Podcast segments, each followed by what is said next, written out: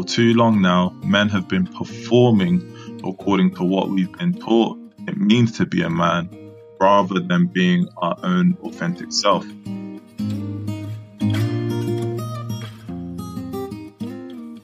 Hallo und herzlich willkommen im Sinneswandel Podcast. Mein Name ist Marilena Behrens und ich freue mich, euch in der heutigen Episode begrüßen zu dürfen.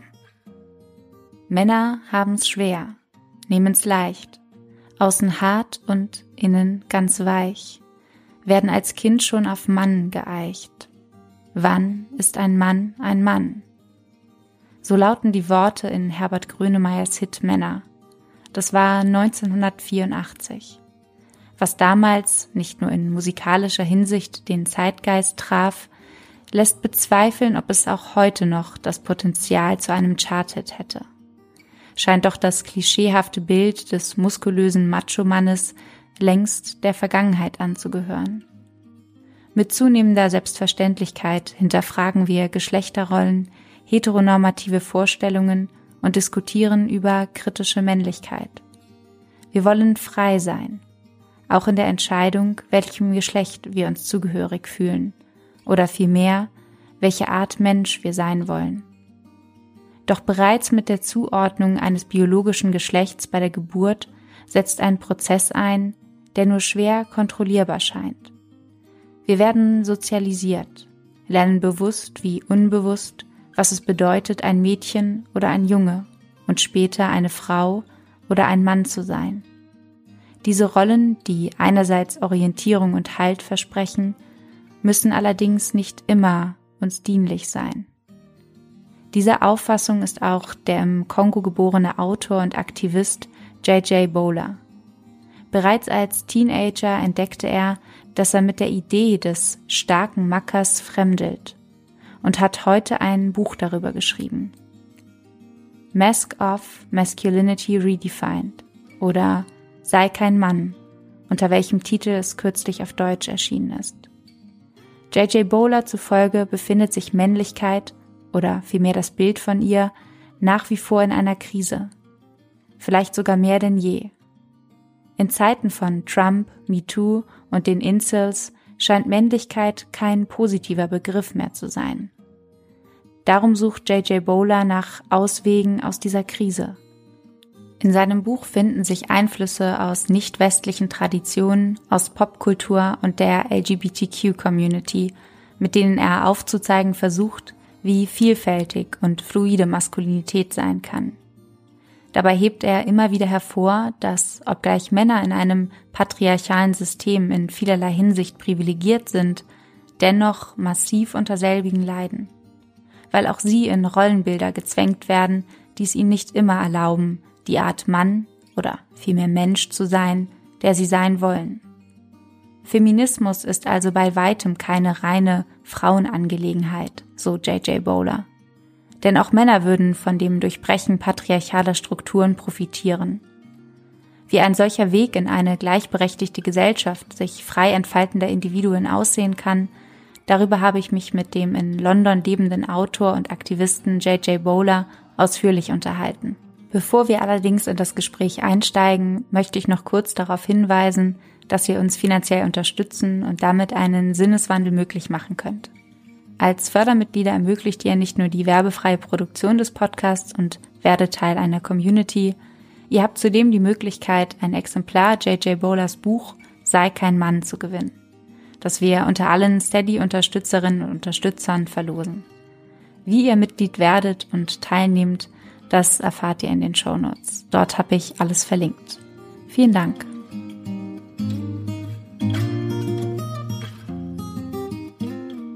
JJ, do you think it's possible to talk about masculinity without talking about femininity? Is masculinity the antithesis, the opposite pole of femininity? So, in a world where um, gender is um, placed on the binary, right, of masculine, feminine, male or female. Um, we often view these in polar opposites to each other.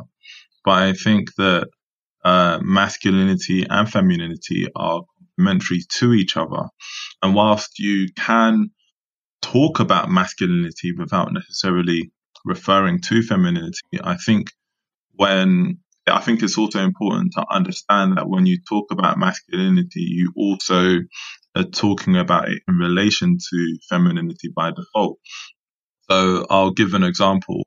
Um, you know, we can talk about being um, a man and some of the stereotypes of um, living in a patriarchal society, but oftentimes, like we have to understand that men also have multiple qualities that relate to their feminine side, right? It's just that the society we often live in views those views those feminine qualities negatively, and so it tries to block it out. And so for me, when I'm having these conversations, I'm talking about it in terms of masculinity and femininity as well. The American philosopher, you maybe know her, or probably Judith Butler, has prominently pointed out in her book Gender Trouble that this supposedly natural order, like femininity and masculinity, or masculine and feminine, is neither neither as natural nor as orderly as claimed. Or the French philosopher Simone de Beauvoir advocated the thesis, "You are not born a woman; woman, you become one." In their concept, to be man or woman is not predetermined by our sex, but is subject to social ideas and norms that we are being taught. To them, our perception of the body has always been permitted by culture, language, and society. Would you agree with them, JJ? Yeah, I mean, I largely agree. Um, if we look at, and this is, this, these are views that are definitely backed up by um, history and culture, particularly from a global perspective. So if we refer to the Judith uh, Butler quote, um, we we can kind of verify this with the examples of looking at perhaps the Native American view of gender, where in their culture there were at least five genders that were identified, and it was and they were integrated in society. There's many other cultures, like in India, for instance, in contemporary India, where the Hijra, um, which is effectively known as the transgender community, are a third recognized culture. And so we often look at gender, um, masculinity, femininity, womanhood, and manhood from quite a binary Euro-patriarchal concept. And we apply these because that's the current power structure. We apply these then historically, right, and then look at it through that lens rather than looking at how things used to be historically and how um, the Euro-patriarchal power structure has interrupted that. And so I think that the more people are informed about these variations of the conceptions of gender, the more that they'll be able to imagine um, a reality and a lived experience outside of the binary male female. And also to add on to that, even in terms of like, you know, there's there's there's an argument um, made by quite a few biological uh, essentialists. You are your sex, and you're either male or female, and that's it. But even if we look at the um, the the, ma- the male body and the conception of the male body, um, the Y chromosome essentially that supposedly makes us male um, doesn't kick in until the sixth, approximately like the sixth week of conception. So for even men, like we have two X chromosomes, which essentially make us female, right, until the sixth week. And so even from a binary perspective or biological essentialist perspective, there's not an absolute fact. And so I think that we have to look at things beyond um, these rigid definitions that are imposed on us. So, you you wrote a book about all this. Um, when was the point where you started thinking for the first time about what it means to be a man? Was it a result of a personal experience in your life? I think um, it's always something that I've thought about, um, but there's a difference between kind of thinking about it generally and actual conscious critical thought.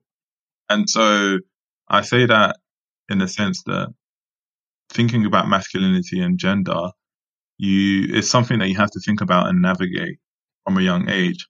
So, for example, I used to try on my mother's shoes. Right, she wore heels, and I used to try them on just because I was fascinated about how she could walk in something like that.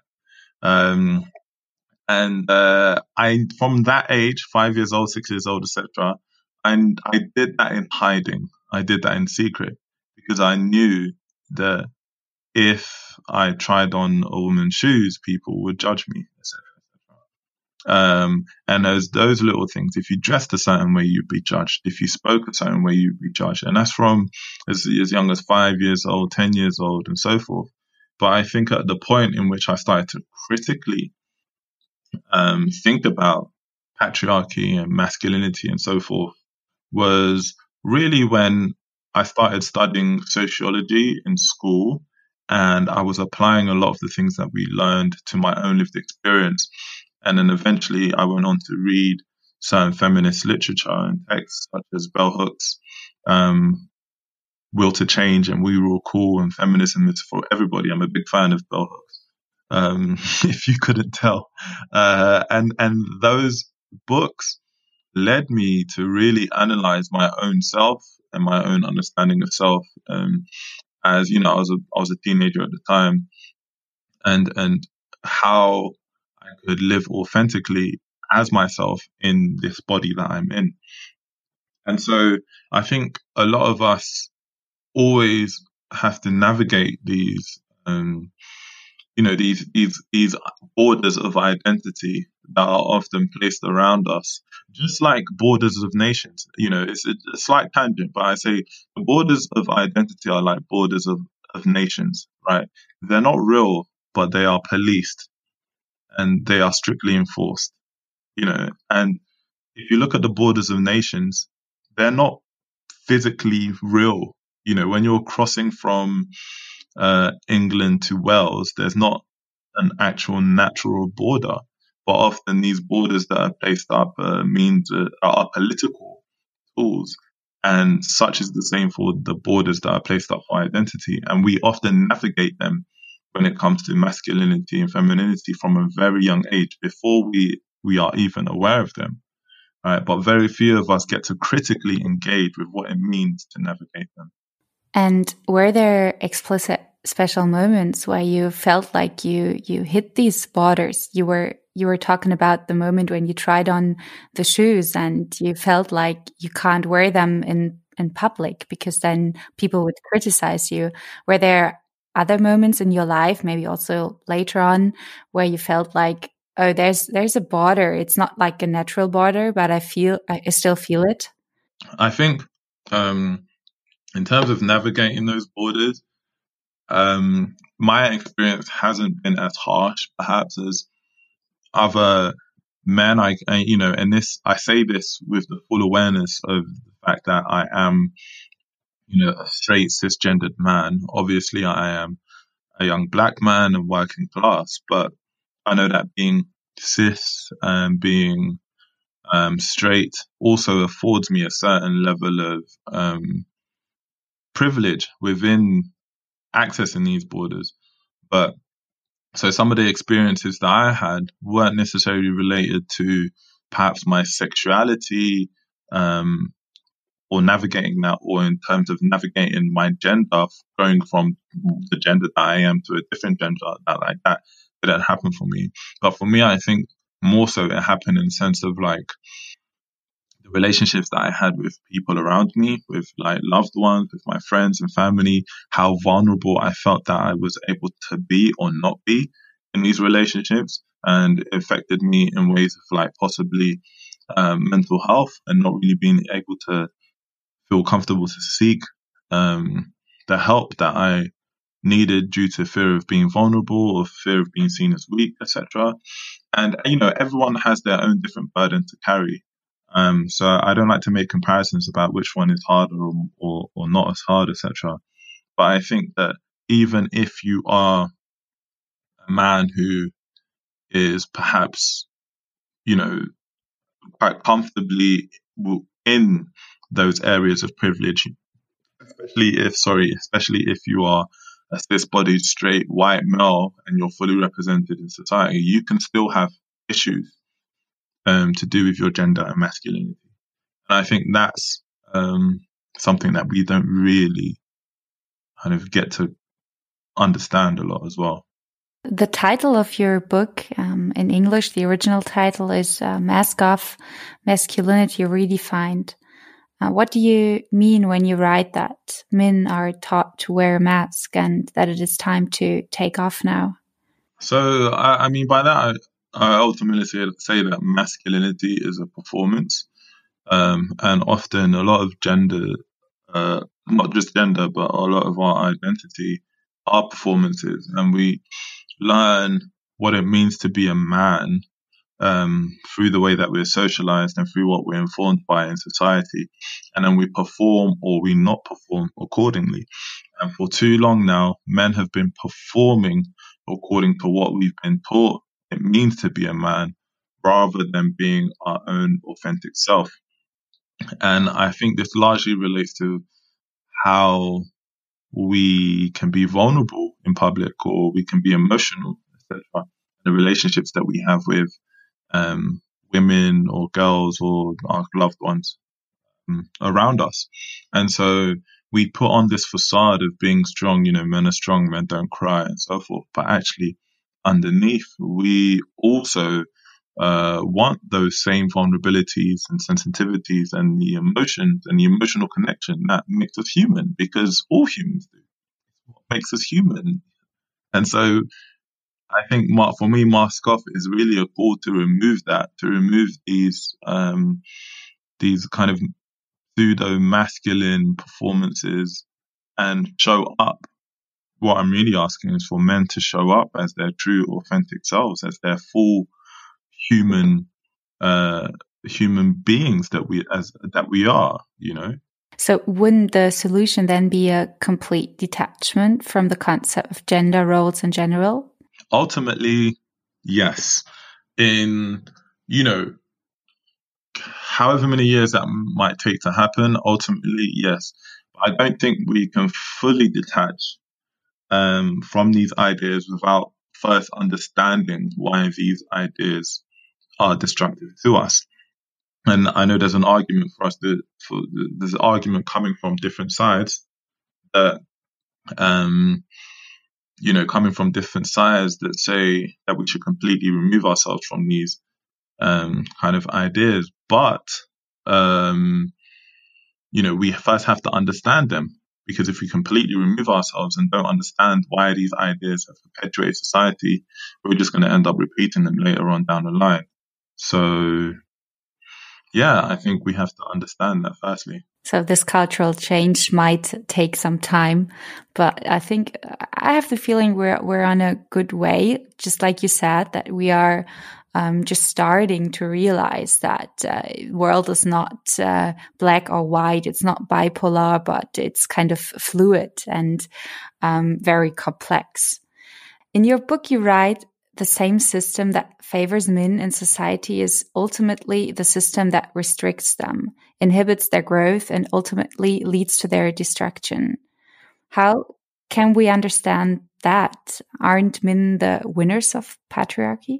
So, patriarchy is a double edged sword for men, um, I often say. In one hand, it absolutely does benefit us in that it oppresses women and people of other genders and girls, etc., in a, a, a, by giving them a lower status than um, than men in society, and then also treating them in a negative way. But I think that if we also look at the effect that patriarchy has on men, you know, the majority of people who are homeless are men. Uh, men die by suicide at three times the higher rate. So three out of every four uh, suicides uh, by men, you know, and, and suicide is the largest, uh, the leading factor of death for men under the age of 45. Um, if we look at those who are most likely to be substance uh, addicted or drug abusers, it's men. And so if we take all those things into consideration, and the fact that for a lot of men in these situations, they're not getting the help that they need, it is largely because of the expectations of patriarchy. And there isn't a man alive today who invented patriarchy. And the majority of men don't fit into that elite category, you know, of, of the men who actually benefit from, from a patriarchal capitalist society. And so we have to think about like the average man and the people we have in our day to day lives and actually look at, well, what does, what do we get out of it? Like, is being, a, is living in a patriarchal society and enforcing patriarchal values more of an ideal for our lives than what a gender equal society can bring? And I'll say that, uh, saying that I'll give a small example. Like, I talked to, you know, um, um, some of my friends, and um, the issue of you know settling down and marrying. So this is largely a conversation for like I have my straight friends, um, straight male friends, and they and they say, uh, I say to them, did I say to them, would you be comfortable to marry a woman who earns significantly more than you, right? And quite a lot of them say no, and and that is a reflection of the patriarchal conditioning that we received, right? But then you think about it, no, like why would you why would you feel negative about that? Why would that not be something that you would want if it's your partner and someone you love, etc., etc.? And that would actually make your life easier. There's a story that came out um, in America, I think, last year, this year or last year, where a woman who was a business owner, she was married, they had a young child, um, she was a business owner. She employed about 13 people. And after they had their child, the husband um, was who significantly earned less, stayed at home to look after the child. But he really, really struggled and he felt emasculated. It felt like he wasn't being a man and wasn't contributing, etc., etc. And then she had to sell the business and stay at home and so forth. And they went through financial difficulties. And I think like those are the ways that we destroy our own lives as men by trying to keep up some fake kind of patriarchal standard that doesn't even help us in the first place. So, if I understood you right, the destruction of patriarchy, to put it radically, maybe, would also mean the liberation for men or for men. And then again, I find it, uh, well, a bit contradictory, contradictory if in my experience, men sometimes feel personally attacked when they hear the term toxic masculinity, which is often used in this um, context. Um, is it because they they they fear to to give up the well the the power they do have in in this patriarchy? It's exactly that. Um, because of the small privilege that patriarchy affords us, when we are being, when we find that small privilege challenged, we fear giving up that power. And this isn't just an issue, um, this holding on to that power isn't just an issue that men go through. It's, it's an issue that reflects itself in every, every privileged group. Um, so you'll find that, you know, men want to be the dominant one, just as the same as straight people feel threatened when there's gay or queer people around. Just as, you know, if you look at like the Euro colonial power structure feels threatened when the global south um, wants to organize or liberate itself from, you know, systemic oppression or colonial or neo-colonial influence. And so it's like those kind of things I think are reflected in the saying that when you've been accustomed to privilege, when you've been used to privilege, equality can feel like oppression. Right. So if you've always, if you've been given an advantage, when you no longer have that advantage and you're on the same line as everyone else, it can feel like you're behind. You know, and I think that's the main reason I feel that men particularly are defensive against the ideas of gender equality and feminism because they feel that it attacks the position that they hold, not knowing that it can actually be a liberating tool for them because the position that we hold as men is actually also harming us. Do you think this is also the reason why that there are not so many men calling themselves feminists? I think that's partially the reason. Um, yeah, definitely. I think there's a group of men who um, don't identify or call themselves uh, feminists for that reason. But also, I think on the other side, there's a group of men who maybe struggle with calling themselves feminists. Like from, you know, I say this in terms of myself, um, but who may be informed about gender equality and, su- and support it as well, but struggle to call themselves feminists.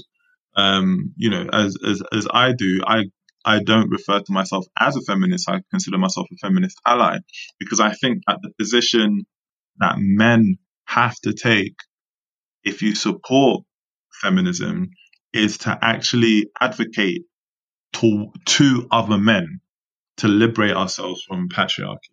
So it's not for me to come to necessarily feminist spaces or women's spaces and say, "Oh, I support you guys." No, it's for me to listen to those what's being said in those spaces and actually to take it to other men and say, "Guys, this is what we're doing wrong." You know, um, because I think the work is is for us as men to to to to to do.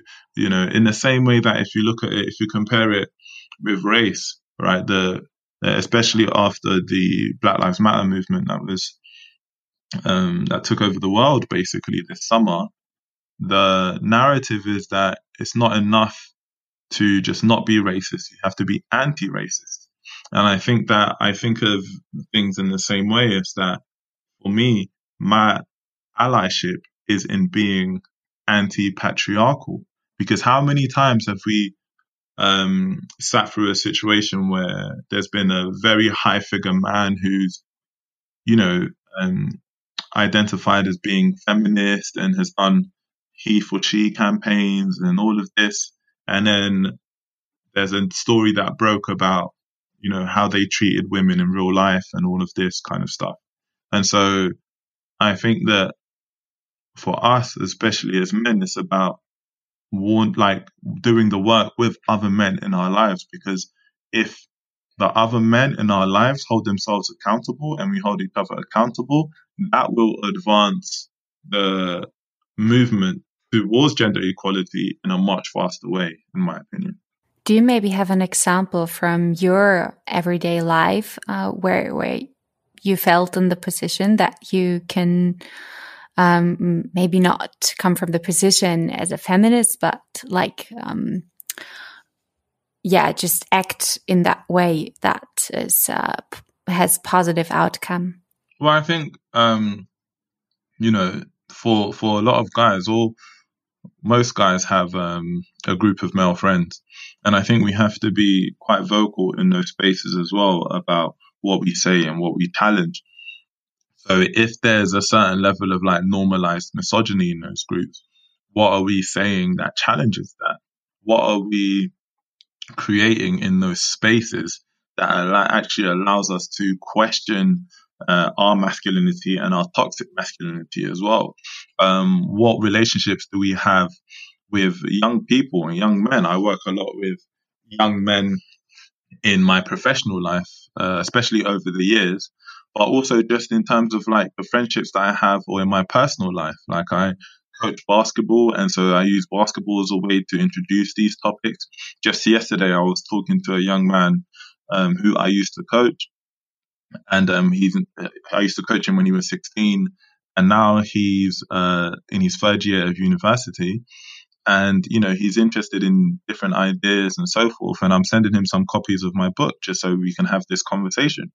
And so I think that's one of the ways that we can do it is by being by being a mentor, by helping to unlearn or reverse the learning, the negative learning that we've had about masculinity and about patriarchy as well. Because I feel like if somehow there's been people who in our lives have, have been able to enforce a patriarchal conditioning, then we need to be the ones who can liberate ourselves from that conditioning. And so it can happen in the smallest ways possible. We just have to be present and intentional in each other's lives. What I really liked about your book is the idea of pluralizing masculinity. So instead of speaking of masculinity in the singular, use masculinities instead. So the, yeah, plural. How do you think this could encourage the change you just spoke about that is necessary to live a good and healthy life for everyone, men and women?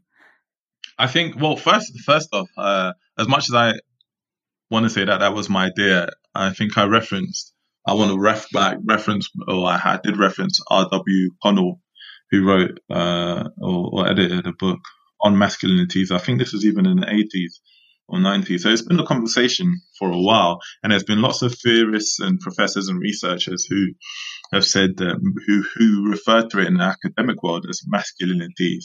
But I think sometimes academic discourse and the public discourse can be quite wide apart. Um, but I think the effects of referring to it as masculinities allows us to conceptualize our own masculinities beyond just a rigid norm, beyond just like one expectation of how you're supposed to be. And so if we look at it in terms of like borders, right?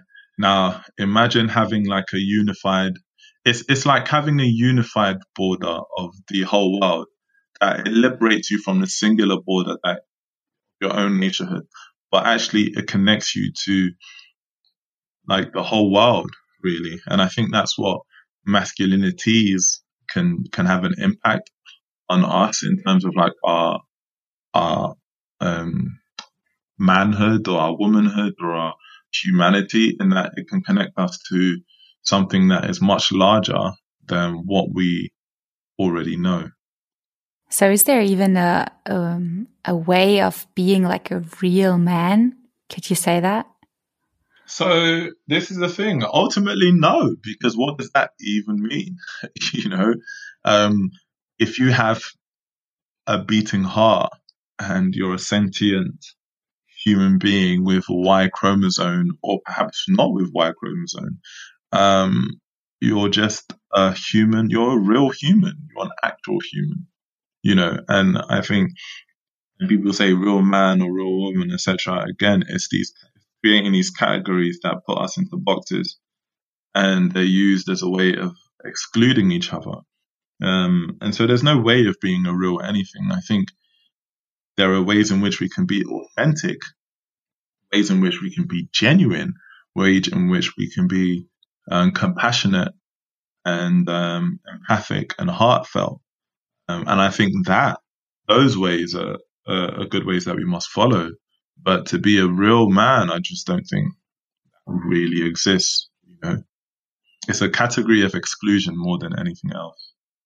In the last chapter of your book, you give 10 instructions that can help create a radically new vision of masculinity that is free from patriarchal cliches and stereotypes. If I'd ask you now as the last question to pick two of them, which would you name? And can you explain them to us, of course? um, so two that I would go with uh, for hmm, can I have three instead, maybe? okay, okay. I make an exception for you. um, so the first one would be that uh, every boy or man should have a journal um, to write down what they're feeling, to write down their thoughts, and to read back um, what they've written over time, just so they they can get a better better understanding of themselves. Do you do that? I, yeah, that's definitely something that I do do. Um, that's something I've been doing um, on and off for over 10 years, maybe even close to 15 years now. You know, I, started doing it when I was about 18 years old. Um, and I'm much older now, but I, I won't say how old. I said my age the other day and I was like, oh my gosh, I'm actually that age. Wow. Um, so yeah, I think journaling is incredibly important. Um, I think it allows us to understand ourselves better. And even if you think of journaling or uh, writing a diary, let's think about how many um, teenage movies that we saw, right? As all the movies as kids that we watched growing up, and think about how often we saw a girl with a journal writing how she was feeling and so forth. And, you know, day one, I saw this today, whatever. That was a very kind of like typical for a teenage girl in a movie. But I never really saw a movie where teenage boys actually journaled. They just went out and they just went day to day without reflecting. And so I think what journaling allows us to do as human beings, but specifically I'm talking about men, is it allows us to reflect on our thoughts and our feelings and actually see which which ones are genuine to ourselves and which one is us performing these ideas of masculinity. Um, the second one that I would choose is for all men to go to therapy. I'd say everyone needs to go to therapy. I think therapy is is good and can be good for everyone. Um, and I would highly recommend for men to go to therapy because it is something that, you know, therapeutic interventions is something that is stereotyped as being weaker or we see ourselves as less masculine, but it can actually be super helpful to us in terms of like our well-being and our mental health. And if we reflect on the, you know, like what we were saying earlier, that, um, you know, men die by a higher rate by suicide, that mental, but that seeking therapy can have such a positive impact on that and help to reduce the numbers. And so I know that therapy is difficult to access and it can be very expensive. And so for me, kind of providing therapeutic interventions would be something that I think would be incredible. Um, but in the absence of therapy, if you can't afford it or you may not have the means to access it, I would recommend that you try to create, as a man, you try to create a support group, um, perhaps in your friendship circles when you can, where you can have positive sharing or positive discussions um, about these issues, about how you're feeling, about your emotions, um, so that you can get the best of those therapeutic interventions. Well, um, and the third one, um, the third one is, I would say, is probably a combination of two, right? But because they're closely connected, I would say that men we really need non-sexual intimacy, um, and and love as well, you know. And I think too much of the way that we're conditioned into love is to see love as as as something that is conditional, something that is used as a means of power, you know, as a means of accessing more, rather than something that can actually liberate you and bring the best out of you and make you feel more human um, and empower you through vulnerability.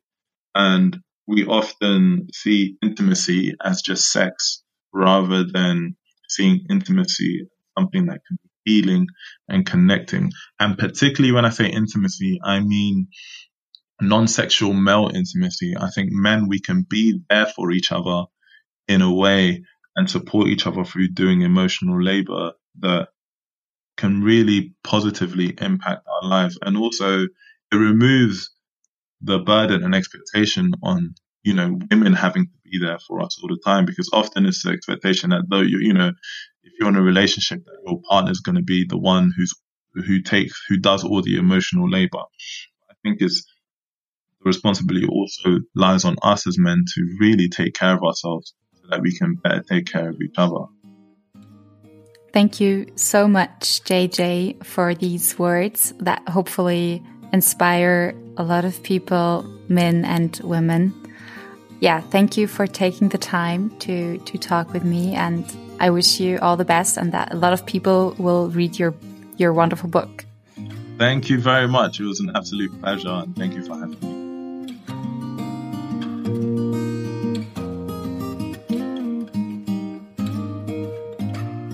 Ich danke euch fürs Zuhören und hoffe, ihr konntet etwas aus der Episode für euch mitnehmen. Wenn sie euch gefallen hat, dann teilt sie wie immer gerne mit Freunden, Kollegen oder Verwandten. Und natürlich würden wir uns besonders freuen, wenn auch ihr als Fördermitglieder einen Sinneswandel möglich macht. Das geht auch schon ab einem Euro, den ihr zum Beispiel an paypal.me slash Sinneswandelpodcast schicken könnt. Alle weiteren Infos findet ihr in den Shownotes. Vielen Dank und bis bald im Sinneswandel Podcast. Thank you.